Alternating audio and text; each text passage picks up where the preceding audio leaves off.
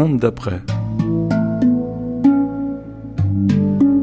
Ouvrez la voie.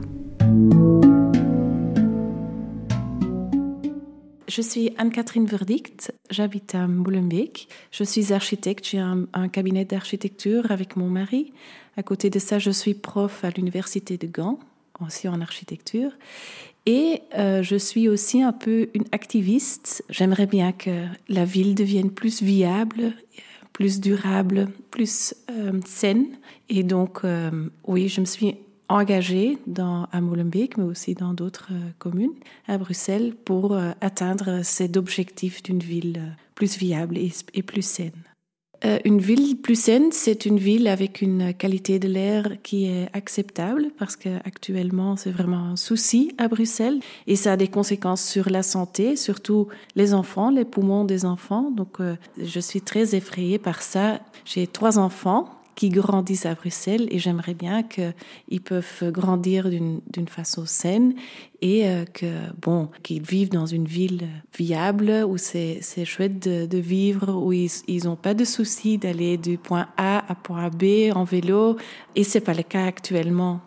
Euh, donc on fait des actions dans l'espace public où on montre comment la ville pourrait être si il y aurait moins de voitures parce que les voitures à Bruxelles, ce sont les polluants. On organise des rues d'été, on fait des, grandes manifestations. On a organisé une, une course à pied euh, à Mille Bruxelles. Donc, on fait des actions qui montrent aux gens, voilà ce que pourrait être la ville.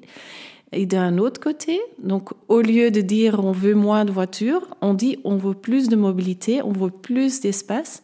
Et donc on utilise nos outils architecturaux pour montrer ce que la ville pourrait devenir. Donc on fait des images, on fait des plans, on fait, on fait des propositions ensemble avec les, habitants. Donc on consulte les habitants, on parle avec les habitants, on leur demande quel est le problème ici, on cherche des solutions.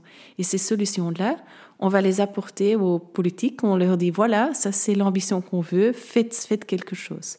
Euh, le retour politique, il est différent dans différentes communes ou, euh, la région. À Molenbeek, on n'a pas de grands retours, mais c'est aussi, euh, on voit ça dans une, dans une évolution. On doit ouvrir les esprits des gens parce que tout le monde est habitué à ce qu'il y a aujourd'hui. Et donc, quand on propose une, une nouvelle chose, on doit s'y habituer, on doit dire, OK, c'est peut-être pas mal. les, les images qu'on fait, on peut presque pas être contre parce que ça donne à boire et à manger pour tout le monde. Donc on n'enlève pas toutes les voitures, mais on croit qu'on doit limiter l'espace qu'elle prend euh, et donc on, montre des, des images que on peut presque pas être contre.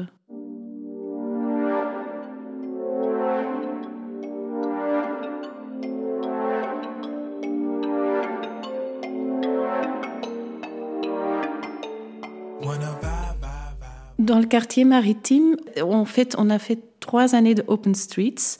La première année, donc, ce qu'on a vu pendant la période Covid, qu'on a vécu à Molenbeek, euh, cette période tout à fait différente que en dehors de la ville. Donc, j'ai beaucoup d'amis qui vivent en dehors de la ville et on voyait les écoles étaient fermées, on voyait des photos dans le jardin des enfants, il faisait très très beau.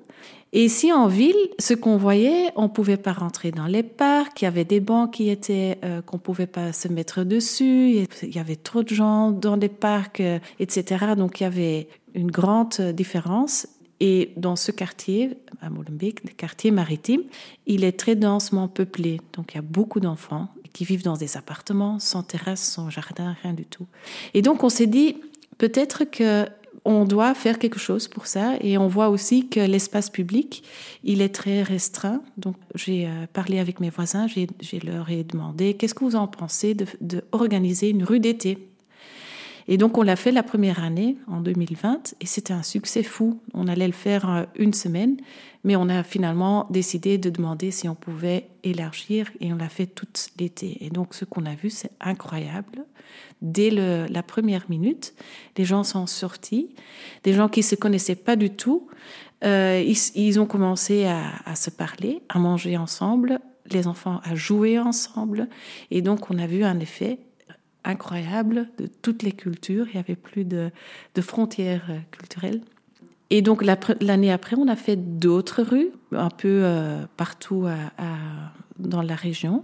Bon, ça fonctionnait aussi, mais on trouvait que c'était quand même moins puissant parce que ce sont comme des petits bouts de spaghettis un peu euh, partout dans la région. Et donc euh, la dernière année, donc cet été, on, a dit voilà, on va regrouper tout dans le quartier maritime. Et donc on a organisé euh, sept rues d'été. Et donc chaque semaine, il y a des rues qui ont fait deux semaines, on change de rue.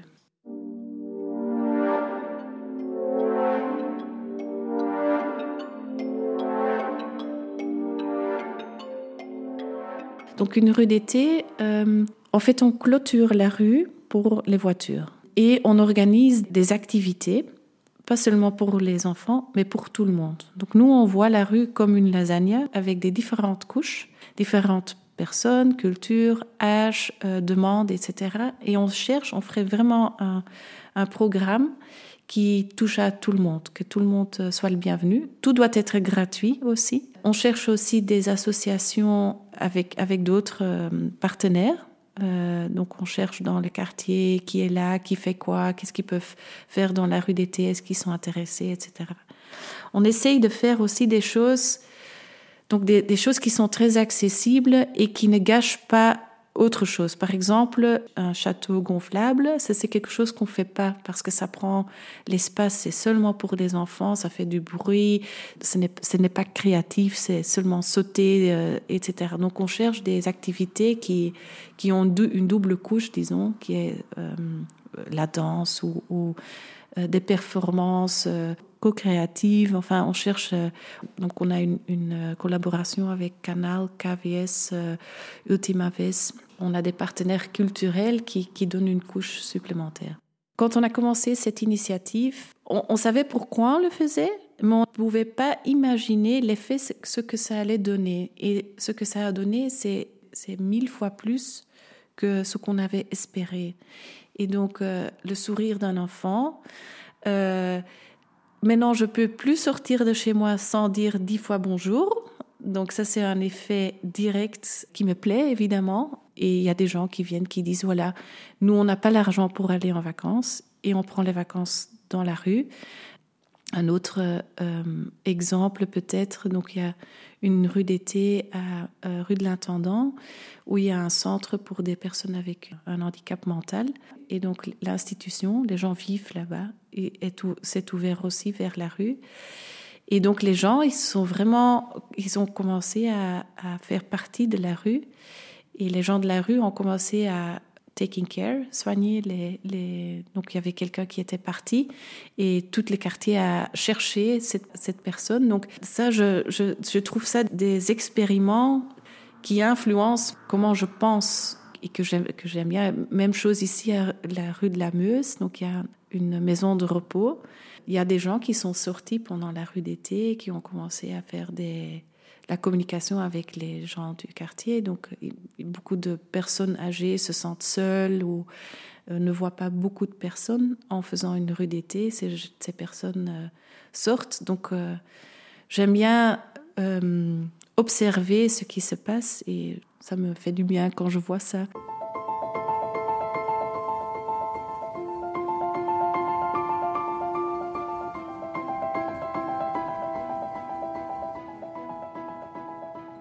La recherche à construire des liens me convient euh, évidemment parce que c'est le cœur de ce qu'on fait.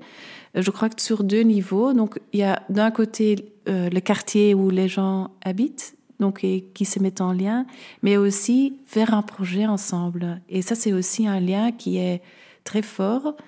Mes voisins, au début, donc je les connaissais, mais je les connaissais pas très très bien non plus faire un projet ensemble, c'est tout autre chose.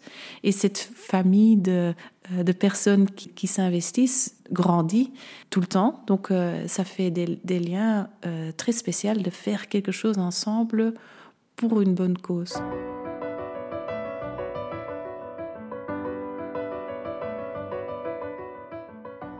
La gentrification c'est pour moi une thématique assez difficile. Bon, il y a une vraie menace de gentrification D'un autre côté, je crois qu'il y a aussi une très grande menace que les gens, les familles vont quitter le quartier pour dire, parce qu'il y a des gens qui disent oui, euh, ce que vous faites, euh, ça va, ça va encore renforcer cette gentrification. Moi, je ne crois pas, parce que nous, on travaille vraiment dans la rue avec les gens euh, du quartier, pour les gens du quartier. Donc, j'y crois pas.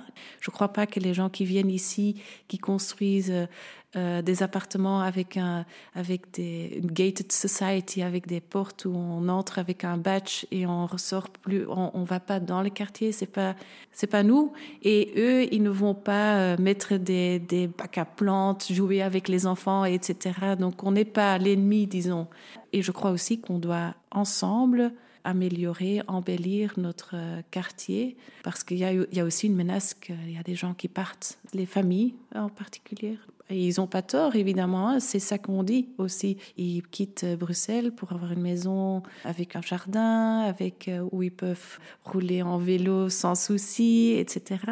Mais c'est pas la solution. Si tout le monde quitte la ville et revient en voiture chaque jour pour travailler ici, euh, cette ville devient de plus en plus inviable et il y a encore des gens qui partent. Donc on doit casser ce cercle et on doit investir dans la ville pour que les gens restent et qu'on peut vivre euh, d'une façon euh, agréable ensemble.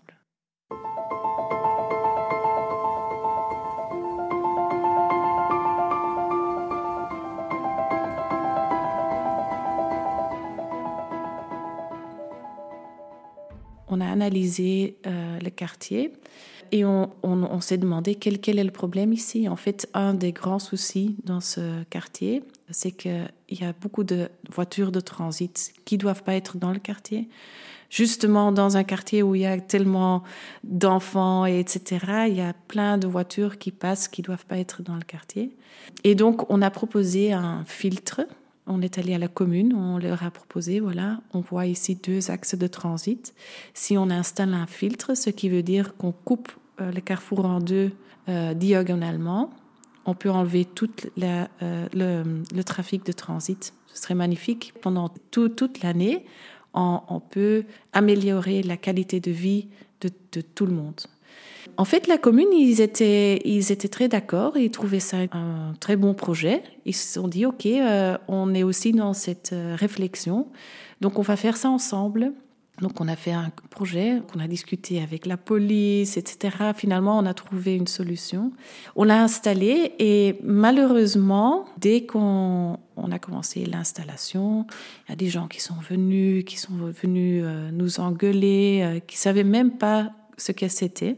Je suis restée sur ce filtre pendant deux jours entiers pour expliquer aux gens, mais j'étais seule, la commune n'était plus là. Donc j'ai expliqué aux gens pourquoi on faisait ça. Quand on expliquait, on avait des gens qui étaient très content, qui disait ah, je trouve ça une très bonne idée. Effectivement, il y a trop de transit, il y a des voitures qui klaxonnent, etc. Donc euh, ça nous plaît. Mais il y a aussi des gens qui se sentaient très euh, laissés, ils disaient que la commune ne leur écoutait pas, qu'ils n'étaient pas informés, etc. C'est un argument, je crois. Je crois que la commune doit faire une communication avec une vraie communication avec euh, la population, expliquer pourquoi on fait ça, écouter pourquoi ils veulent pas ou pourquoi ils trouvent ça bien ou comment il faut adapter, etc.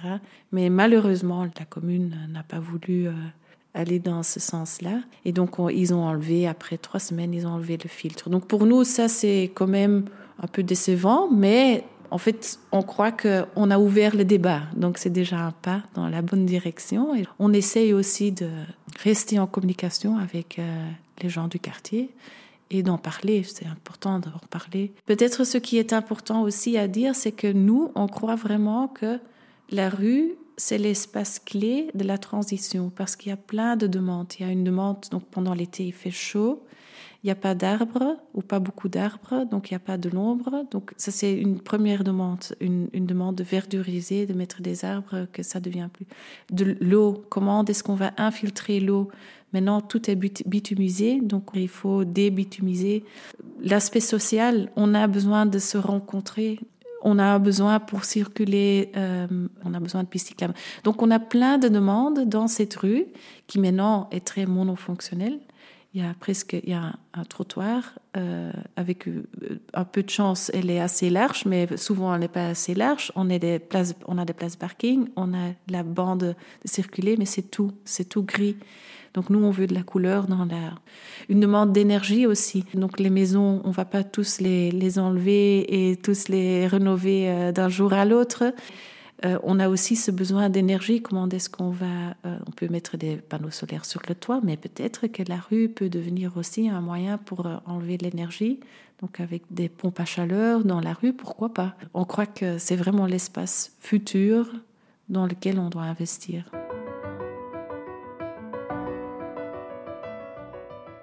Le monde de demain, Parfois, je suis très optimiste, parfois, je ne suis moins optimiste. Je suis aussi positive parce qu'il y a des, choses qui peuvent, qui peuvent se faire, comme on voit dans le quartier maritime. J'essaye de, de, faire ma partie de, de ce qu'il faut faire et bon, j'espère qu'il y a de plus en plus de personnes qui le font aussi, qui voient l'urgence. Un personnage qui m'inspire, c'est une, une question difficile parce qu'il y a beaucoup de gens qui m'inspirent. Mais je crois quand même que mes trois enfants sont les personnes pourquoi je fais tout ce que je fais comme activiste. Si vous me demandez pourquoi vous le faites, c'est pour mes enfants.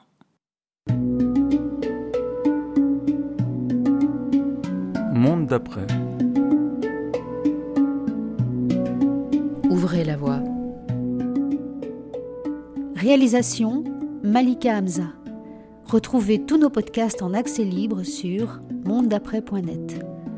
Vos idées et vos suggestions, une adresse mail info@monded'après.net.